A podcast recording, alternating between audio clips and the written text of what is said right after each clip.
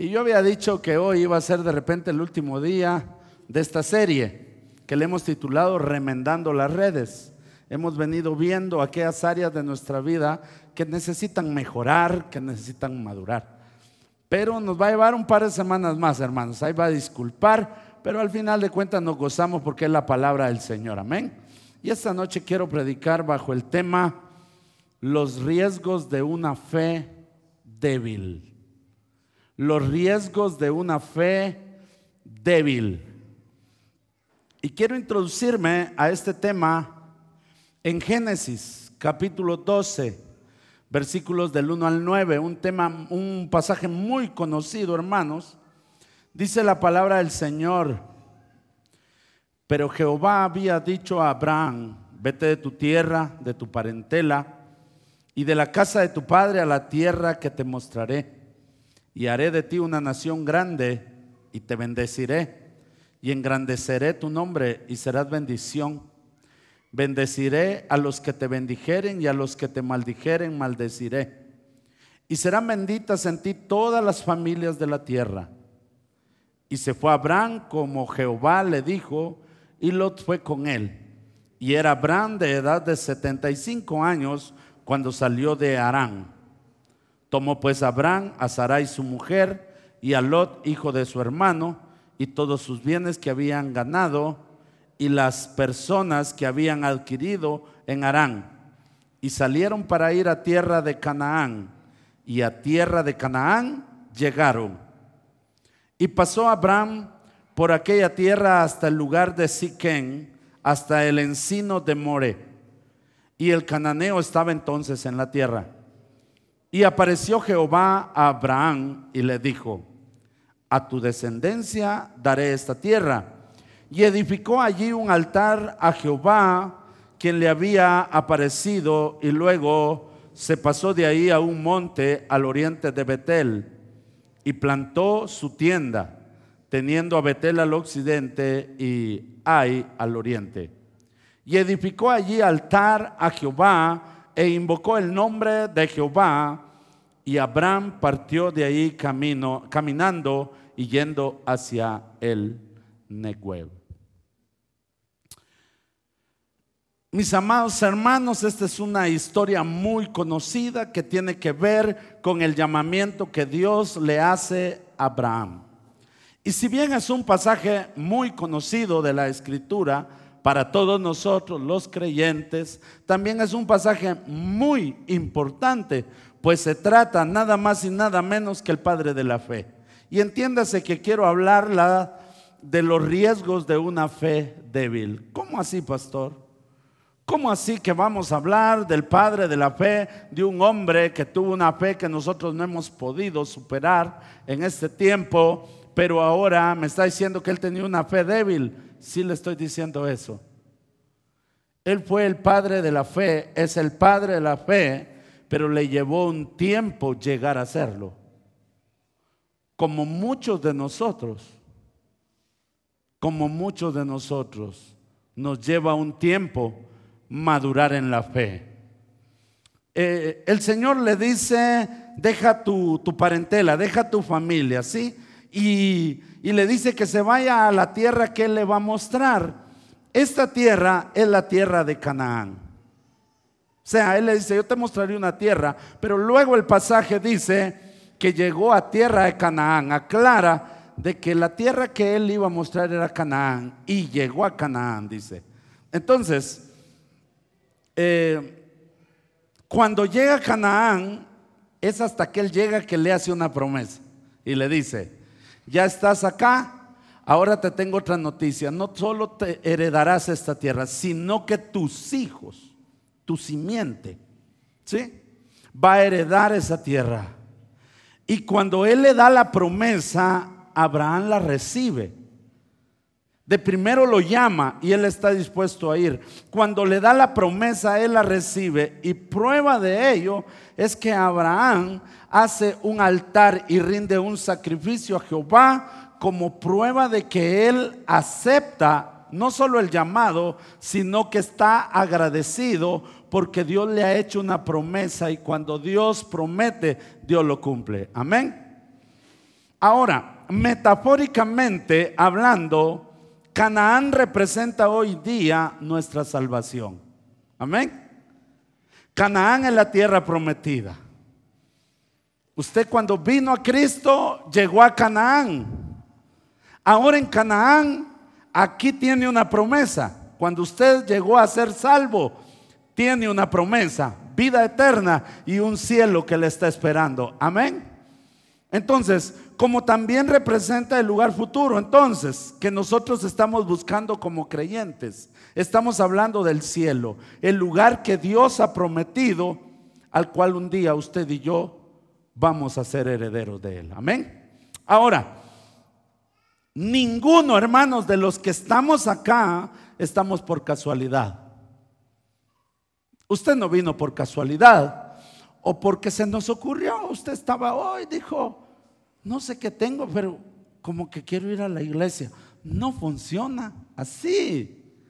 Nadie está por casualidad. Estamos acá, hermanos, porque el Señor nos tomó en cuenta. Amén. De alguna manera, hecho un vistazo a su vida pasada, ¿dónde estaba? No, estábamos lejos.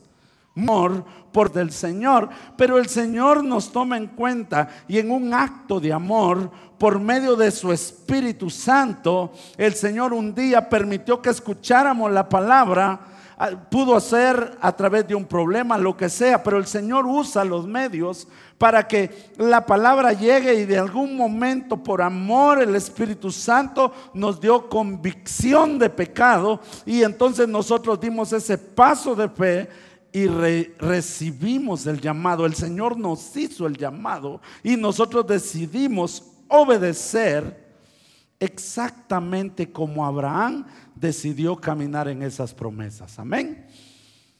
Y la vida cristiana, mis amados hermanos, es ese camino de obediencia, donde poco a poco vamos caminando, vamos aprendiendo. Y ese conocimiento y esas experiencias que vamos teniendo con Dios nos van dando la madurez que necesitamos para alcanzar cada una de esas promesas que el Señor nos ha hecho.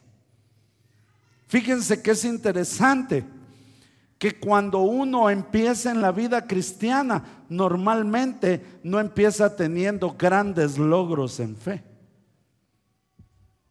Cuando iniciamos en la vida cristiana, eh, pareciera que todo es una casualidad o, o nuestras emociones nos ganan, ¿verdad? Nosotros iniciamos en la vida cristiana y de repente soñamos que estamos subidos en un monte y Dios me habló. Muchas cosas vienen porque nuestra vida cristiana está iniciando. Pero esos pasos de fe poco a poco van haciendo que nuestra vida madure, porque es hasta que nosotros maduramos en la fe que vamos obteniendo cada una de las promesas que Dios nos ha hecho. Antes no. Por eso a todos nos cuesta. Ahora, em, pero cuando no busco yo de ese conocimiento ni de todo lo que dará esa madurez espiritual, será también muy fácil regresar al mundo. Y esta experiencia la han vivido muchos hermanos. Yo no estoy hablando de cosas que dicen, ¿de dónde se lo sacaría el pastor? Es una realidad. ¿Cuántos no estuvieron en la iglesia? Me ha tocado orar por borrachos que dicen que fueron diáconos, por gente que fueron predicadores. Sí, hoy quiero hacerte una pregunta muy directa y quiero que al respondértela pienses seriamente varias cosas. Primero, que empieces que te definas y empieces a caminar no como has caminado hasta hoy, sino que decidas hacerlo de la manera que Dios quiere que tú lo hagas. Lo segundo, si estás caminando ahí, vas más o menos, tienes que tomar la decisión de mejorar. Y en el mejor de los casos y en el mejor escenario, si tú estás bien o consideras que vas caminando bien, debes de mantenerte. Pero la pregunta es esta. Si te hicieras, si te pudieras contestar hoy mismo, ¿tienes una fe madura o eres tienes una fe débil? ¿Dónde estás en este momento? Esta pregunta hay que hacérsela, hermanos. De verdad y despierto, hermano. Esta pregunta quiero que te la hagas.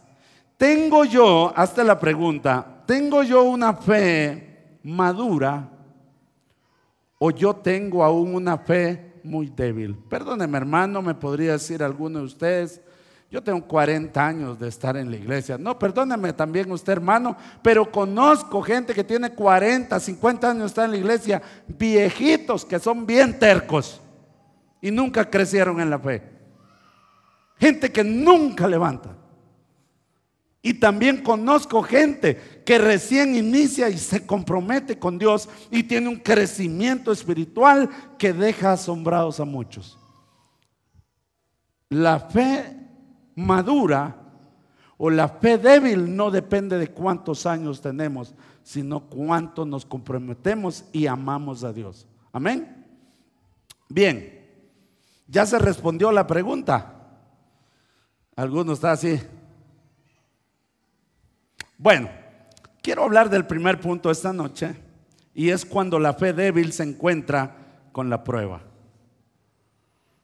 Cuando la fe débil se encuentra con la prueba. Esto es tremendo. Hermanos, dice Génesis 12, 10 al 13. Hubo entonces hambre en la tierra y descendió Abraham a Egipto para morar allá, porque era grande el hambre en la tierra. ¿Cómo era la prueba? Grande, ¿verdad? Versículo 11. Y aconteció que cuando estaba por entrar a Egipto, dijo a Sarai su mujer, he aquí, ahora conozco que eres de hermoso aspecto. Y cuando te vean los egipcios dirán, su mujer es y me matarán a mí y a ti te reservarán la vida. Ahora pues di que eres mi hermana para que me vaya bien por causa tuya y viva mi alma a causa de ti. Oigan cómo dice ahora. Así hay muchos hoy. Chance. Que tienen una mujer bonita. Mire a su mujer. Échale un ojazo ahorita, le doy chance. Mírela. Échese un taco de ojo, hombre. Así hay muchos, lamentablemente no valoran a su mujer hasta que de repente tienen un su pequeño clavo y dice, ahí regreso, ¿dónde vas? ¿Qué te importa? Dice ella. Y se va, ¿y dónde andará? No me contestas el teléfono, no quiero. Ahí ya empieza él a analizar, ¿y esta mujer dónde agarra? ¿No será que está yendo con alguien? Y ya cuando la mira dice, qué chula esta mujer, de verdad. Hasta ahí se dan cuenta que tienen una mujer bonita. De verdad, hermanos. Miren, este hombre dice que ya cuando iba a entrar, dijo, ah, esta mujer es bonita, y que dijo Abraham, hasta ahí se dio cuenta. Hermanos, cuando la fe débil se encuentra con la prueba, Dios le había hecho la promesa a Abraham que en esa tierra de Canaán lo iba a bendecir. Y no solo lo iba a bendecir, sino que iba a ser de bendición a toda la familia de la tierra. Pero cuando vino la prueba grande, en este caso fue una escasez, hermano, había hambre. Este hombre de Dios lo primero que hizo fue que descendió a Egipto. Miren lo que hace. Ay, cualquier parecido es pura coincidencia, hermano. Egipto representa el mundo, el lugar que los hijos de Dios en su momento irán a ser esclavos, hermano, porque aquí todavía no ha pasado. Recuerde que está naciendo el pueblo de Dios. En el futuro Él descendió al lugar donde el pueblo de Israel un día iba a ser esclavo durante 430 años. Escuche bien lo que dice. Descendió a Egipto. Es decir, que la tierra prometida el lugar que Dios le había dado estaba en alto, ¿verdad? Porque él descendió a Egipto. Entonces, hermanos, él le da una tierra y cuando viene la prueba, decide salir de la tierra que Dios le da, una tierra donde tenía la promesa que iba a ser bendecido y un lugar donde le dijo, no solo te bendeciré, se la voy a dar a tus hijos y vas a ser de bendición a todas las familias de la tierra. Esta tierra estaba en alto, estaba en un lugar alto. Descender a Egipto, hermanos, implica un retroceso para el creyente como tal, una decadencia en su vida espiritual. Cuando la fe es débil se corre el riesgo de descender a Egipto, es decir, el deseo o la intención de regresar al mundo, hermanos. Y no hablo precisamente, hermanos, de regresar completamente al mundo, aunque algunos lo han vivido. Algunos lo han vivido, hermanos. Hablo que cuando la prueba viene, el mundo es una de las salidas que una fe débil va a encontrar como justificación de su inmadurez espiritual. Hablo de adoptar prácticas y una forma de vivir del mundo y vivir una vida no espiritual, sino religiosa, dentro del cristianismo, hermanos. Quiere ver un religioso. Y esto no es para los que están fuera, porque alguno, ah, al pastor se le fue la mano hoy, de verdad. Si yo me mantengo fuera trabajando, me voy a Guatemala y vengo el sábado a las 8 de la noche y todo el domingo y no le gusta al pastor. No, hablo de los que sí deben y pueden. ¿Quiere verse religioso usted? se vuelve dominguero. Sí, hermano. De verdad, hermanos. Porque cuando usted no puede, es aceptable y Dios lo sabe. Pero cuando usted sí puede, también Dios lo sabe. ¿Y saben cómo es? Ya fui a la iglesia, ya estuvo, yo ya cumplí. Eso es ser religioso. ¿Saben cómo se empieza a ser religioso? con excusas inexcusables. Dicen algunos, yo no fui a la iglesia porque yo siento que ahí no hay amor. ¿Ha oído esos hermanos que no hay amor en la iglesia? Es que ahí no lo aman a uno. Definamos qué es amar. ¿Cómo quiere que le amemos? Partiendo que algunos no se dejan querer, son ariscos, oye, peor que gato de monte, no lo agarra usted. Hay gente que de verdad no la puede amar uno, uno quiere. Uno va y le dice, ¿qué tal hermano? ¿Qué tal? ¿Qué tal? Así le hacen a uno. Casi cargan una vara para decirle así, no. No se dejan amar. ¿Qué tal hermano? ¿Cómo Dios le bendiga. Dios le, de lejos pero son los que más hablan que no hay amor. Mire, aquí los diáconos les quieren amar. Les he dicho, me les sirven bien a los hermanos. Llévenlos a su silla. Créanme lo que ahorita ha mejorado la congregación un montón.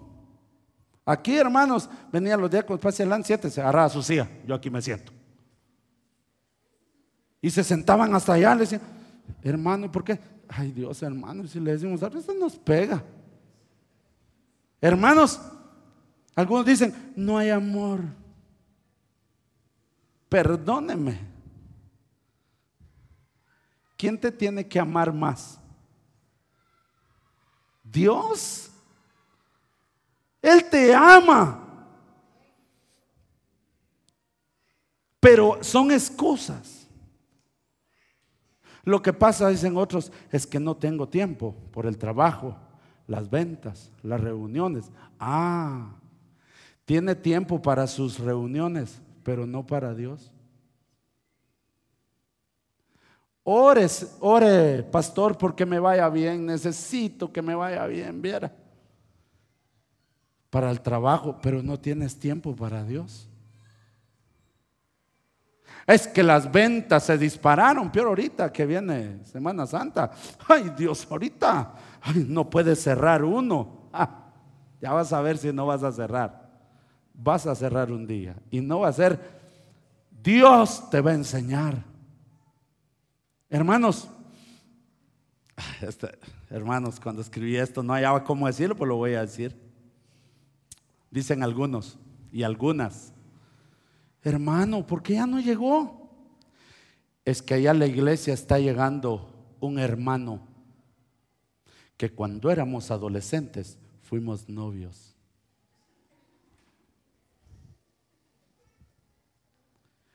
De veras, hermana. Sí, y da curiosidad, va, porque una vez uno, una vez uno, ¿y quién es? Ay, no le puedo decir porque me da pena. Ah, todavía siente pena.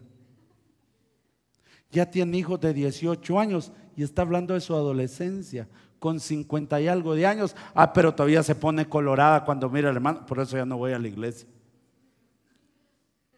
Otros enfermos, matrimonios enfermos, hermanos, que necesitan administración, porque ya no fueron. Es que se enojó la vieja, viera, porque está llegando tal hermana y ella fue mi novia cuando teníamos 12 años. Está celosa todavía la doña. Miren, hermanos, usted dirá, esos son de verdad. Usted no tiene idea lo que uno carga como pastor. Ah, dicen otros, es que siento que algunos hermanos no me ven bien. ¿Y cómo quiere que lo miremos? Pues? Hermanos, cuando yo vine aquí, algunos dijeron, ese pastor es bravo, tiene cara de bravo. Mírese usted. Mírese usted. Peor cuando viene que, que se desveló y viene ahí con los ojos, trabando los ojos como que fuera zombie. Hermanos, Dios cambió todo lo de adentro, pero lo de afuera no lo cambió, hombre. Esta es la misma cara. Y cuando uno se pone viejo, se pone, se ve más bravo. Si ya uno de joven tenía cara de bravo, imagine cuando los cachetes le van cayendo. Puro bulldog parece uno, ¿cuándo se va a ver bravo? Es que no lo ven bien a uno. Hermanos, son cosas en su cabeza. Es que no cantan el himno que a mí me gusta. Esas son excusas, hermano. Seamos honestos. Mire a su alrededor. Todo el mundo se está gozando, menos el religioso. El religioso no se goza. Si no es que no le gustó la música, no le gustó el volumen, si no le gustó, no le gustó la palabra, si no le gustó la palabra, no le gustaron las luces, que la hacía donde, donde le tocó no le gustó, que el que se sentó a la par de él no le gustó. Hermano, ese es religioso. Las excusas son interminables. Y esto viene del mundo.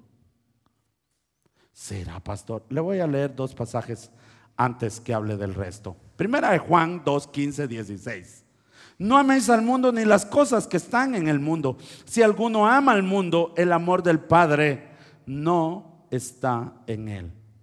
Porque todo lo que hay en el mundo, los deseos de la carne, los deseos de los ojos y la vanagloria de la vida, no provienen del Padre, sino del mundo.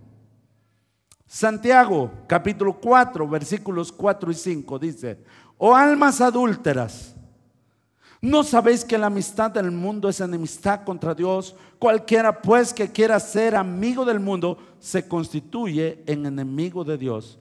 ¿O pensáis que, las escrituras, que la escritura dice en vano, el Espíritu que Él ha hecho morar en nosotros nos anhela celosamente? Hermanos, la gran mayoría de personas con una fe débil pusieron una excusa para alejarse de lo que en verdad necesitaban para su vida espiritual.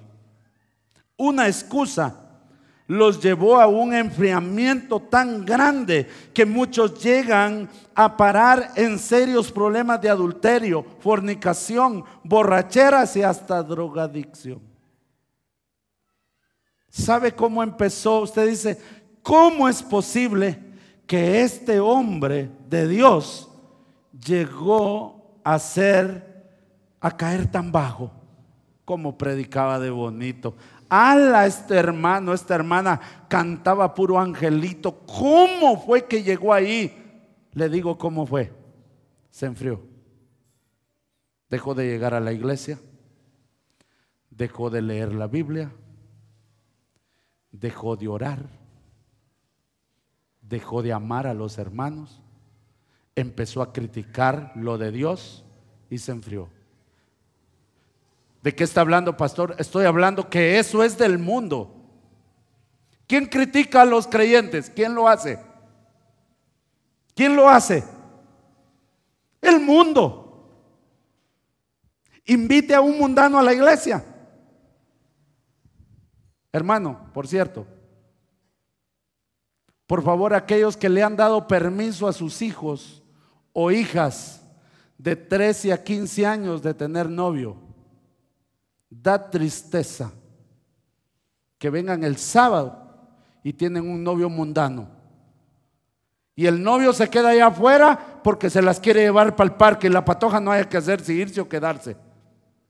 Y el culpable es usted porque autoriza esos noviazgos. Tenga cuidado. Hermanos, esto es del mundo. Invite a un mundano a la iglesia. invite a un mundano a decir, ay, gloria a Dios, qué bueno que me invitó. No, hay que hincársele para que venga a la iglesia. Esto viene del mundo. El no venir a la iglesia viene del mundo. Muchos se enfriaron, dejaron de venir. Dígale a un mundano que ore. Dígale a ver si puede orar. No ora, no le gusta orar porque Él es del mundo. El cristiano que no ora no está en el mundo caminando, pero hay prácticas mundanas en Él. Por eso es un religioso. Póngale a un, a un mundano a leer la Biblia a ver si la lee. No, lee el diario y el Facebook. El cristiano lee la Biblia porque es un hijo de Dios. Anhela escuchar la voz de su papá.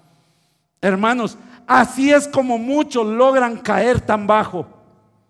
Predicadores tomando, predicadores adúlteros, fornicando. Algunos llegan a ser hasta drogadictos. Satanás barre el piso con ellos, hermano. ¿Y saben cómo empezó? Enfriándose con algo poquito. Ya no voy a la iglesia. Ya no oro. Ya no voy. No quiero leer la Biblia.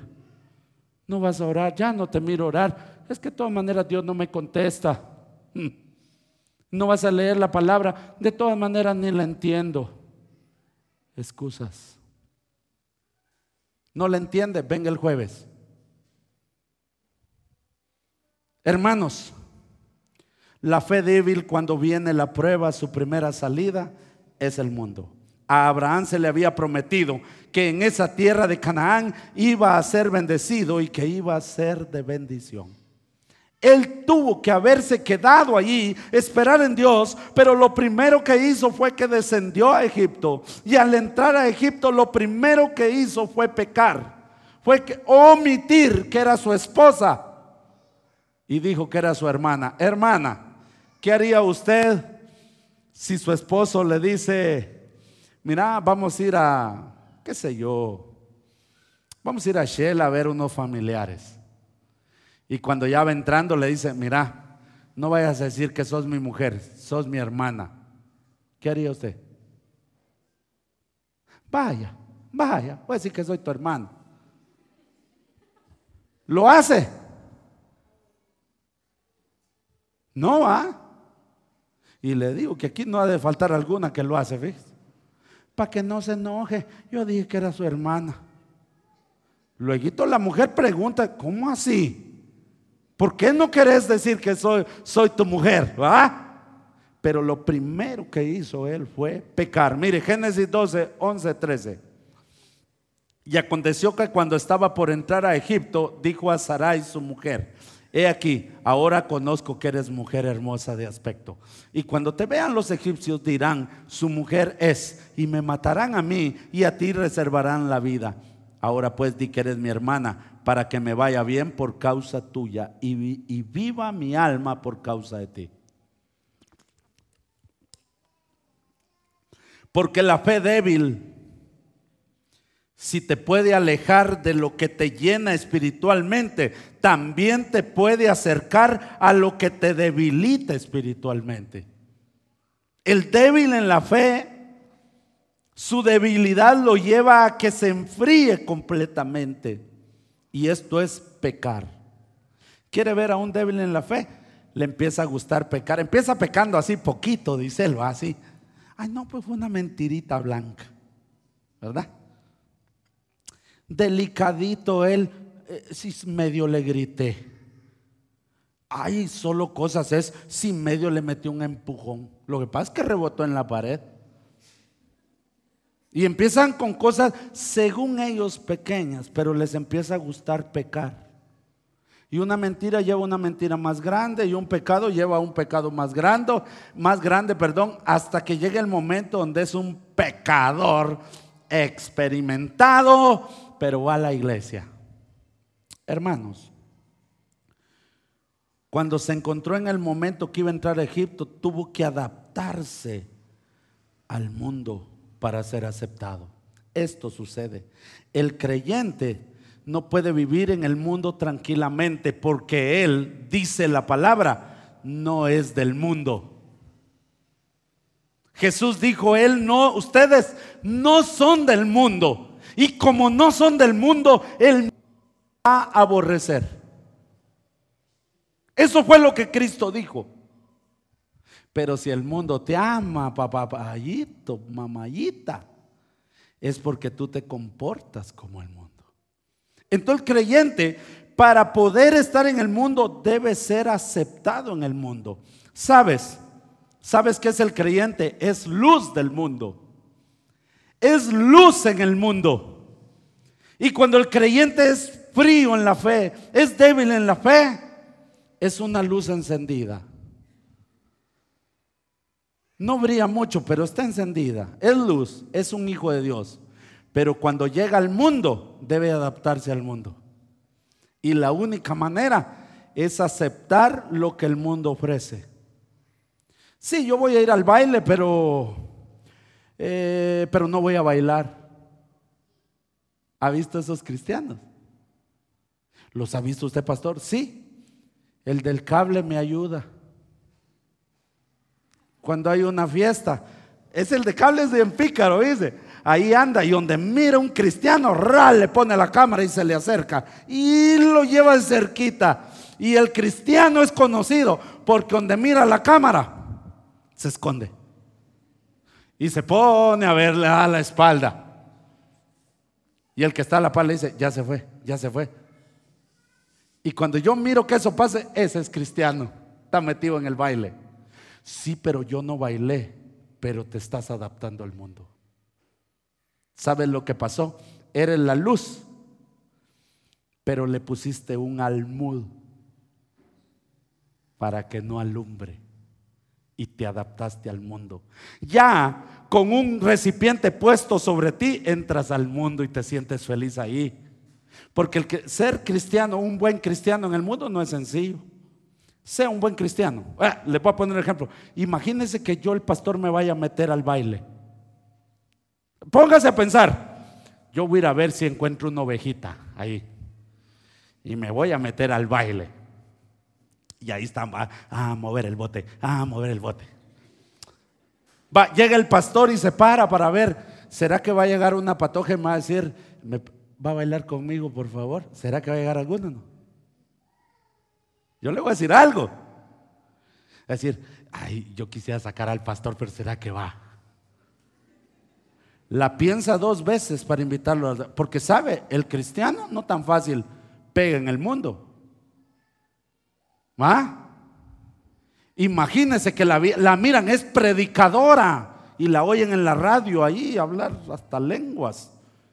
Y va al baile y dice, ay, yo voy a sacar esa, pero es predicadora. No va a faltar alguno anda, hombre, anda, para ver si va. Pero se la piensan porque usted no es del mundo. Cuando usted se pone y tapa la luz que Dios le ha dado, se adaptó al mundo. Entonces usted es esa luz. Nadie pone, dice una luz y la, la, pone debajo del almud, dice, si no la ponen alto para que alumbre a todos los que están en casa. Así dice la palabra. Pero ¿sabe qué pasa? El cristiano que se adapta al mundo pone el almud para que lo acepten en el mundo. Esto fue lo que pasó. ¿Sabes qué? Voy a empezar a mentir para que me acepten, porque si no me puede pasar algo. Y con mentir, él ya estaba libre. Hermanos, de verdad, cuando la fe débil se encuentra con la prueba, es donde se ve si usted tiene una fe madura o una fe débil? Sí. Los, los hombres ya cuando está la patoja ahí, entonces ¿qué? Lléveme, lléveme. Ay, es que voy a orar primero. No. Sí, uno debe entender cuándo es, cuando la prueba llega, entiendo si mi fe es débil o es fuerte, madura. Lo segundo, la fe débil lleva al creyente a tomar decisiones erradas. Génesis 12, 10. Hubo entonces hambre en la tierra y descendió Abraham a, a Egipto para morar allá porque era grande el hambre en la tierra. Cuando Abraham le tocó que enfrentar la prueba grande, dejó de confiar en las promesas de Dios y tomó la decisión de ir a Egipto él solo tomó esa decisión. Dios no lo envió a Egipto, Dios lo envió a Canaán para ser bendecido y para que fuera de bendición. Ahora, el pecado de Abraham no trajo bendición a la tierra de Egipto, sino reprensión de Dios.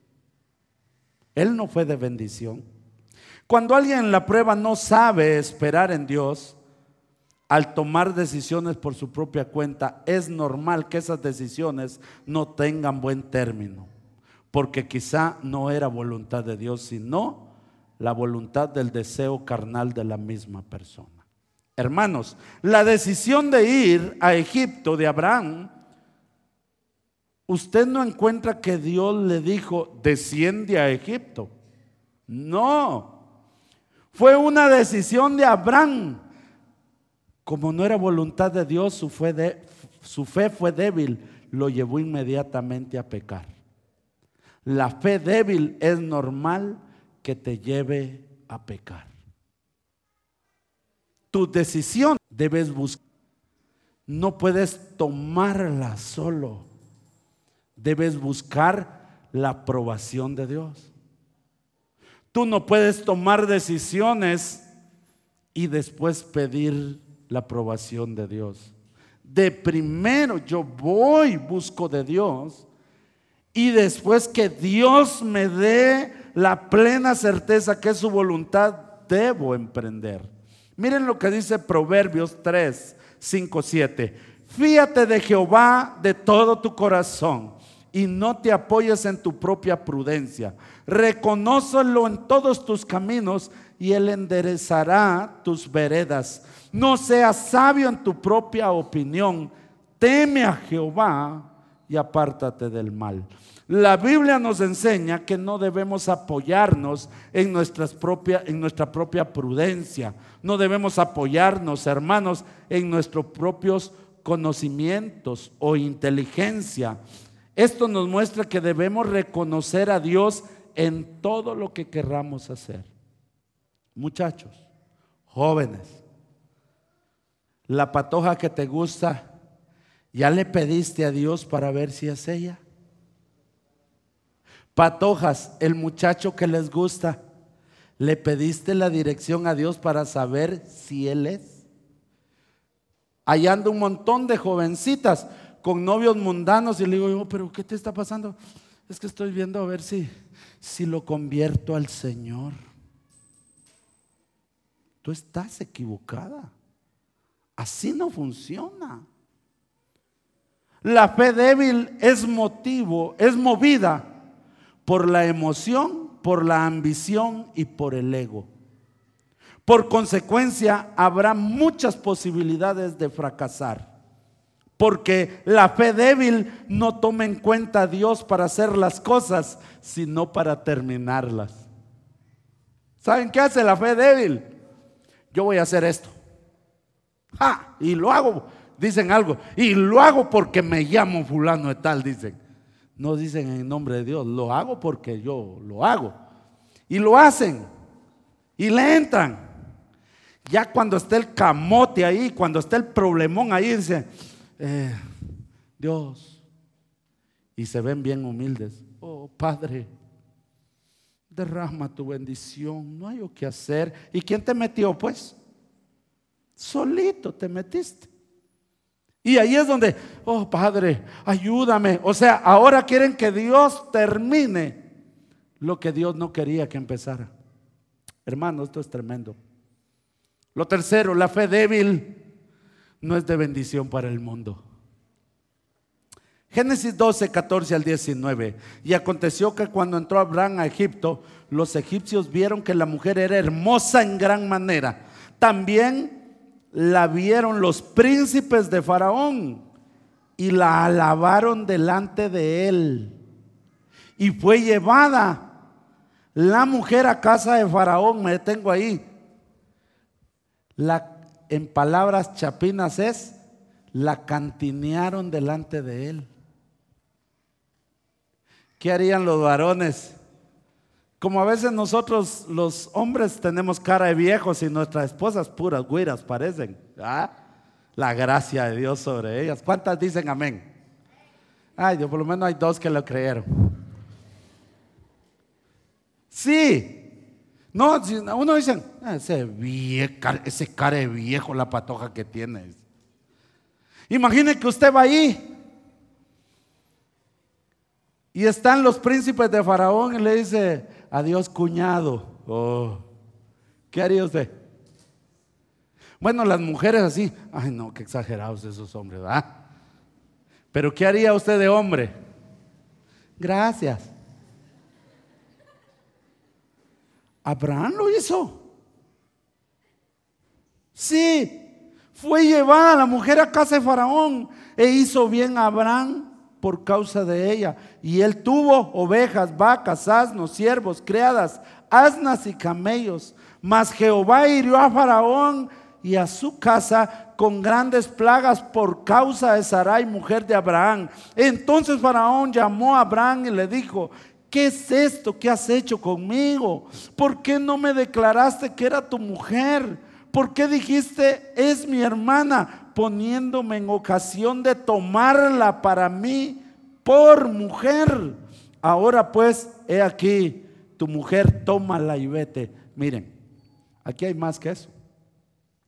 No crean que se la llevaron y ya en la tarde estaba el clamón y, clavón y que se la lleve. No. Aquí dice que él, él dice, fue llevada, dice, e hizo bien a Abraham por causa de ella. Y él tuvo ovejas, vacas, asnos, oiga, siervos, o sea, sirvientes, asnas y camellos. Eso no se hace de la noche a la mañana. Esta mujer pasó serios problemas en el palacio de Faraón.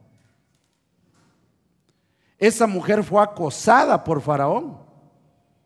Él la quería, era hermosa. Pero yo me imagino, porque ahí no está escrito, pero está nada más, deja claro que estuvieron varios tiempos en ese lugar. Y Sarai, imagínense solita en, el palacio.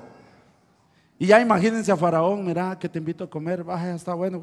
Ah, es que me duele la cabeza y se zafaba.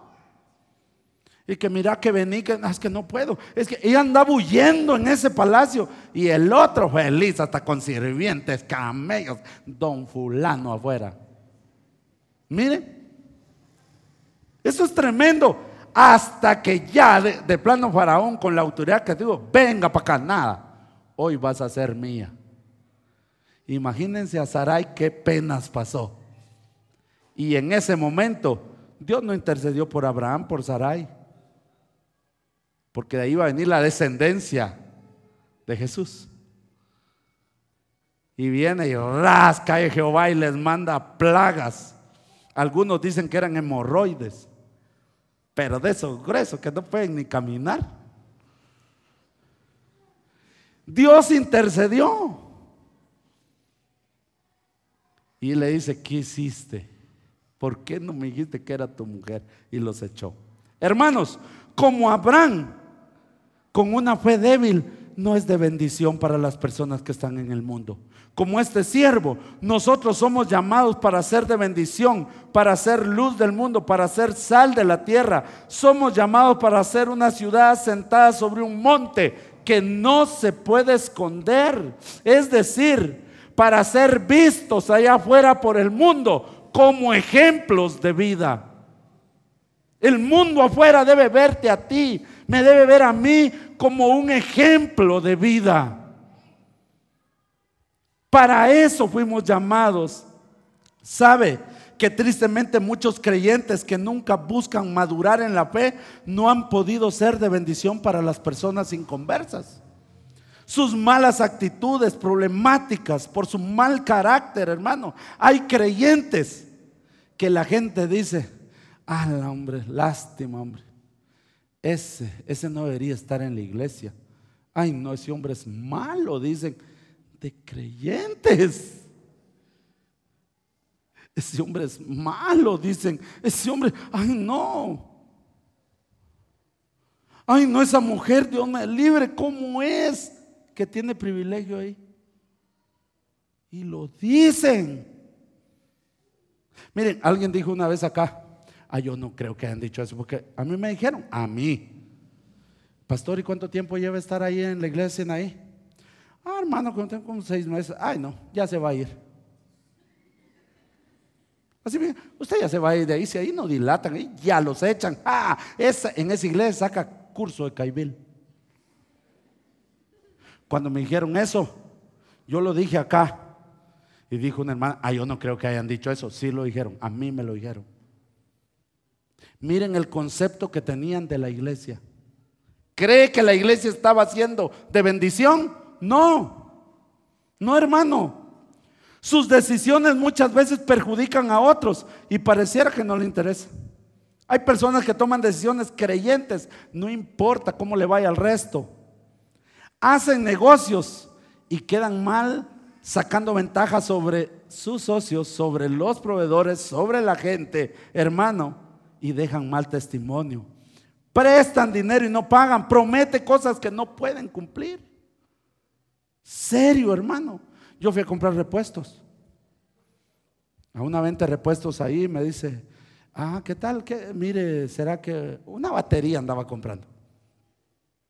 Mire, tiene estas baterías. Y me dijo, mm, sí, eh, pero usted es pastor, ¿va? Y yo feliz, ¿va? Sí, le dije, sí, claro, soy pastor de la Sinaí, sí, sí. Pero ¿va a pagar al contado o cómo? Me dijo, y le dije yo, pues yo no tengo crédito aquí, yo nunca he venido a pedir crédito. Ah, es que a los pastores no les damos crédito porque hay algunos pastores que no pagan. Oh, ¿cómo la ve? Pastores que no pagan.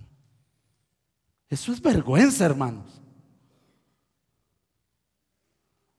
Me recuerdo en una ocasión, dijeron, ah, cuando yo inicié el ministerio hace 18 años, me dijeron, le voy a dar un consejo a los evangélicos no les preste dinero, que no pagan.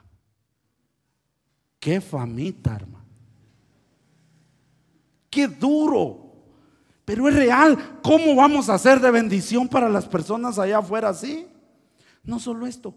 Cuando se alejan de la iglesia, los que tienen una fe débil, empiezan a hablar mal de la iglesia. Y saben, hablan mal de la iglesia y adoptan costumbres y, hacen la clase de pecado que el mundo hace. Resultan los mismos que hablaron mal de la iglesia, resultan tomando, adulterando, incluso haciendo negocios turbios, pero hablan mal de la iglesia. Y resulta que cuando andan bien en problemados, dice, por la culpa de tal hermano estoy acá. No, él está ahí por su culpa. Hermanos, esto es tremendo. Esto no es de bendición al mundo. El creyente debe ser luz. Debe convertirse en un vivo ejemplo. Pero cuando las personas actúan así, dejan de ser luz y son el vivo ejemplo de que el Evangelio no funciona. Y un día tendrán que entregarle cuentas a Dios. La fe débil no piensa en los demás, sino solamente en la persona misma. La fe débil es egoísta, incluso se atreve a cerrarle la oportunidad a otros que sean bendecidos, que sean restaurados. Miren, yo tuve que ser confrontado aquí, aquí en esta iglesia. Una hermana me dijo, o se va ese patojo o me voy yo de la iglesia, me. Yo dije, tal vez un muchacho que le tiró alguna su flor y... ¿ah? Era un niño, hermano. Era un niño que venía a la iglesia. Y ella me dijo, o se ve ese patojo o me voy yo. Hermano, esa es la actitud de un cristiano. ¿Sabe qué le dije yo? Que le vaya bien, le dije. Que le vaya bien, le dije. Que Dios le acompañe donde quiera que usted vaya. ¿Cómo así que se vaya el niño peleando con una criatura? Imagine usted que venga aquí y usted diga, eh, o se va el hermano o me voy yo. ¿Cómo le está diciendo hermano dice que se vaya? Entonces no es su hermano. Hermanos, esa es la fe débil que a Dios no le agrada. Imagínese. Pastor dice, ore por mi esposa. ¿Hay algún? Ore por mi esposa. Ella no quiere nada con Dios, pero ore por ella para que Dios toque su corazón. Dios toca su corazón, viene a la iglesia y dice, ya no voy yo porque ella está yendo. O viceversa.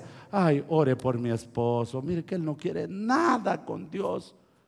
Pero pero ore por él. Ay, sí, vamos a estar orando. Y resulta que viene el esposo, ya no viene. ¿Por qué no viene? Porque él está yendo. Si él va, yo no voy. Usted dice, ¿será que eso es cierto? Ay, hermano, supiera lo que uno le toca vivir aquí. Santiago 4, 2, 3. Codiciáis y no tenéis. Matáis y ardéis de envidia y no podéis avanzar combatís y lucháis, pero no tenéis lo que deseáis, porque no pedís. Pedís y no recibís, porque pedís mal para gastar en vuestros deleites. Así están muchos. Una lucha, lucha, lucha, lucha. Y no vuelan. Para terminar, Ageo 1, 6 al 10. Oigan cómo lo dice. Sembráis mucho y recogéis poco. Coméis y no os saciáis. Bebéis y no quedáis satisfechos. Os vestís y no os calentáis. Y el que trabaja a jornal recibe su jornal en saco roto. Oigan pues, así ha dicho Jehová de los ejércitos. Meditad sobre vuestro camino. Dice, piensen en la manera como se están conduciendo. Subid al monte y traed madera y reedificad la casa y pondré en ella mi voluntad y seré glorificado, ha dicho Jehová. Buscáis mucho y halláis poco y encerráis en casa y yo lo disiparé en un soplo. ¿Por qué? Dice Jehová de los ejércitos, por cuanto mi casa está desierta y cada uno de vosotros corre a su propia casa. Por eso se detuvo de los cielos sobre vosotros la lluvia y la tierra detuvo sus frutos. Porque buscaban más el mundo que la casa de Jehová. Porque lo que hacían lo hacían no por voluntad de Dios, sino por voluntad propia. Quien no se preocupa crecer en la fe tendrá muchos problemas. Por más que se esfuerce, no podrá avanzar. Por más que se afane, no podrá tener paz. Por más que tenga, no será feliz. Y mientras más tenga, más se apartará de Dios. Esa es la fe débil. ¿De qué te serviría tener mucho y no tener paz? ¿De qué te serviría el reconocimiento del mundo si Dios no te reconoce, no te aprueba? ¿De qué te serviría? ¿De qué te serviría los buenos deseos de todo para ti y el desapruebo de Dios en todo lo que hagas? La fe débil no es para ti. No es para ti. Yo te animo. Ven a orar con nosotros todos los lunes. Pero tienes que orar también en tu casa. Tienes que tener tu devocional. Y usted dice, pero yo leo la palabra en mi casa. Pero ven y ten los estudios bíblicos que damos aquí para que aprendas. no te dejes de congregar como algunos ya se les hizo costumbre. Esto empieza con una vez que no vengan, después le empieza a gustar a uno. Mm, de vez en cuando no está mal ir a la iglesia. Deja que tus hijos sean edificados en la sociedad de jóvenes. Sí. Mande a sus muchachos. Deje que sus esposas sean edificadas en la sociedad de damas. Mujeres, dejen que sus esposos vengan a la sociedad de caballeros. Miren, hermanos, esto es triste. A los caballeros casi hay que hincar rasgo del mundo para que vengan con los caballeros. Qué tristeza, hermano. Ese es un rasgo del mundo, hermanos. Les voy a dar una cosa un consejo, deje que sus hijos vayan y reciban su clase de niños. Ah, no, es que lo puede tirar alguien, es que algo le puede pasar, que es que cree que lo van a matar aquí. Usted está equivocado. Ah, si me lo cuidan a mí o yo estoy parado en la puerta. No, entonces, téngalo ahí. ¿Cómo te crearon a ti? ¿Cómo se creó usted, hermano? ¿Y por qué es que actúa así con sus hijos? Si usted no fue creado así. Les conté a un principio que mi papá un machete me compró como nueve años el patojito con un machete. Chulo el machete para mi hijo, dijo. ¿Por qué no me compró un carrito? Un machete me compró. Y no anduvo diciendo, ay, se puede cortar el nene, no sea que se va a meter con, con el cabo el machete, se va a... No. Ahora nosotros, hermanos, hemos caído en una decadencia, hermano. Estamos creando hijos e hijas inútiles. A ti no te crearon así. Cada vez que pedías una galleta te la compraban. Cada vez que pedías esto te lo compraban, ¿verdad que no? ¿Y por qué tú actúas así? Hacemos daño. Hoy andan unos patojos, así las cositas, unos celulares de lujo que nosotros los adultos los deseamos. Así te crearon. No, hermanos. No tendrás excusa aquel día porque esta iglesia ha abierto las puertas para que crezcas espiritualmente en esta congregación y lo digo con autoridad, ninguno aquí tiene excusa de decir que no puede crecer espiritualmente, porque palabras no les ha faltado, estudios bíblicos no les ha faltado, hay sociedades para temas específicos para cada uno, hay tiempo para los niños, hay espacio para todos. No has crecido porque no has querido y un día no tendrás excusa porque estamos haciendo lo posible que así sea. No vas a tener excusa. Algunos, ah, es que la pandemia, ahí anda, yo lo miro, estos ojitos que se los han de comer los gusanos. Yo he visto hermanos que no vienen a la iglesia, pero ahí andan en el mercado. He visto hermanos que los cita el alcalde a ver si no va. Ya se ahoga con la mascarilla, pero ahí está. Ah, pero en la iglesia se puede contagiar y se, se va a morir. Tiene que reconocer que no ama a Dios. Te falta amor a Dios. No has crecido espiritualmente. Quizás sabes mucho de la Biblia, pero crecimiento espiritual no has tenido. Tu fe me lo dice, tu poca fe me lo dice. Porque el que ha crecido espiritualmente, el que tiene una fe madura, conoce cuando Dios lo va a cuidar. Uno hace su parte y Dios hace la de él.